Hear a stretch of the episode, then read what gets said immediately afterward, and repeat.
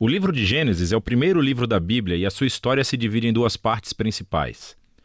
Os capítulos de 1 a 11 contam a história de Deus e do mundo inteiro. Depois temos os capítulos de 12 a 50 que realça a história entre Deus e apenas um homem, Abraão, e a sua família. Essas duas partes estão conectadas por uma história que começa no capítulo 12. Esse esboço nos dá uma ideia de como entender a mensagem do livro como um todo e como ela apresenta a história da Bíblia inteira. O livro começa com Deus tomando a desordem e a escuridão descritas na segunda frase da Bíblia. E disso Deus traz a ordem, a beleza e a bondade. Ele cria um mundo onde a vida pode florescer. Deus faz essas criaturas chamadas humanos, ou Adam em hebraico. Ele cria os humanos à sua imagem, que está relacionado com o seu papel e o propósito deles no mundo de Deus. Os humanos são criados para refletirem o caráter de Deus no mundo. Eles são nomeados como representantes de Deus para governar o seu mundo em seu nome, o que, nesse contexto, significa aproveitar todo o seu potencial, cuidar dele e torná-lo num lugar onde ainda mais vida possa florescer. Deus abençoa os humanos. Essa é uma palavra-chave nesse livro. Deus lhes dá um jardim, um lugar onde podem começar a construir esse novo mundo. A parte importante é que os humanos têm uma escolha sobre como vão construir esse mundo representada pela árvore do conhecimento do bem e do mal. Até agora, Deus forneceu e definiu aquilo que é bom e o que não é. Mas agora Deus está dando aos humanos a dignidade e a liberdade de escolher. Será que eles vão confiar na definição de Deus para o bem e o mal? Ou vão buscar autonomia e definir bem e mal por conta própria? É um risco muito grande. Rebelar-se contra Deus é abraçar a morte porque você está se afastando do próprio doador da vida.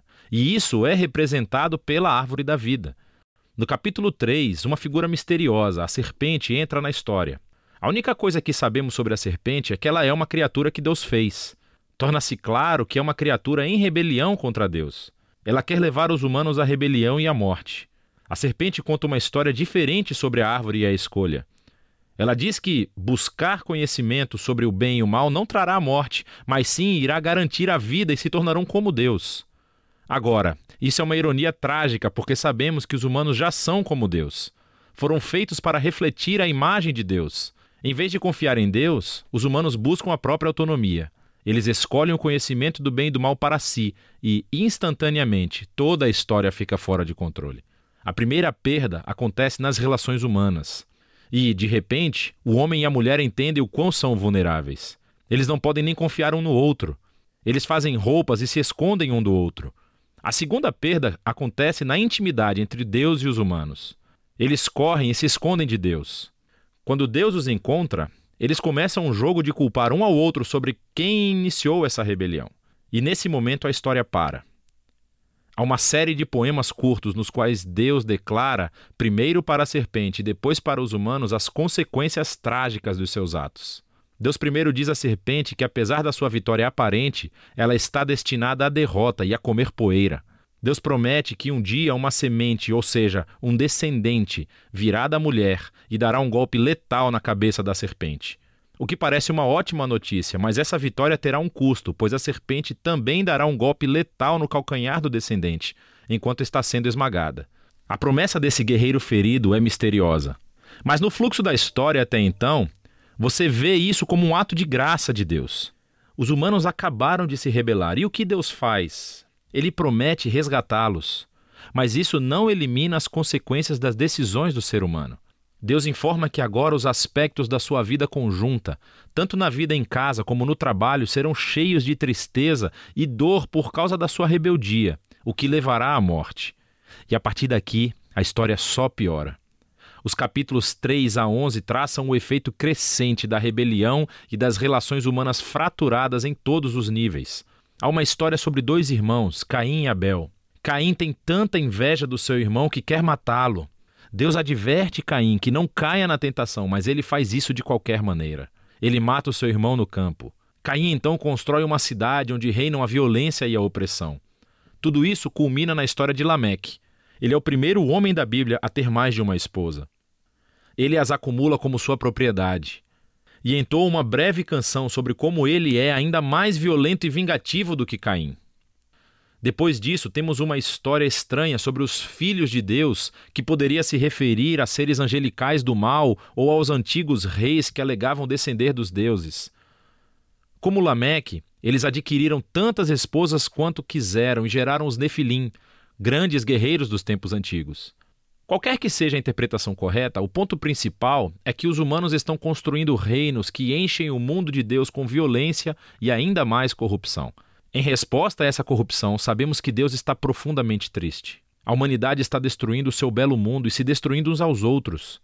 Então, num ato ímpeto de proteção da bondade que existe no seu mundo, Deus limpa a maldade humana com um grande dilúvio. Mas existe um humano inocente a quem ele protege: Noé e toda a sua família. Ele nomeia Noé como um novo Adão. Ele repete a bênção divina e envia Noé pelo mundo afora.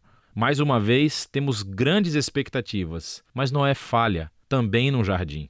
Ele vai e planta uma vinha e fica bêbado até perder os sentidos. Então, um de seus filhos, Cam, faz algo vergonhoso ao seu pai na tenda. Aqui temos o nosso novo Adão, nu e envergonhado, justamente como o primeiro. E novamente tudo piora. O que leva à fundação da cidade da Babilônia. As pessoas da antiga Mesopotâmia se reúnem em torno de uma nova tecnologia, o tijolo, elas podem construir cidades e torres mais altas, bem mais rápido do que qualquer outro povo. Eles querem construir um novo tipo de torre que chegue até os deuses para tornar os seus nomes famosos. É uma imagem da rebelião e arrogância humana. É a rebelião do jardim, dessa vez amplificada. Deus humilha o seu orgulho e os dispersa. Essas são histórias diversas, mas você pode ver que todas exploram o mesmo princípio básico. Deus continua dando aos humanos a chance de fazer a coisa certa com o seu mundo, e os humanos continuam a destruí-lo. Essas histórias afirmam que nós vivemos num mundo bom, que tornamos mal, e escolhemos definir o bem e o mal por conta própria. Todos nós contribuímos para esse mundo de relacionamentos rompidos, levado ao conflito e à violência e, finalmente, à morte. Mas há esperança. Deus prometeu que um dia um descendente viria, o guerreiro ferido, que derrotará a raiz do mal. Apesar da maldade humana, Deus está decidido a abençoar e a salvar o seu povo. Então a grande questão é, claro, o que Deus vai fazer? E a próxima história é o elo onde encontramos a resposta.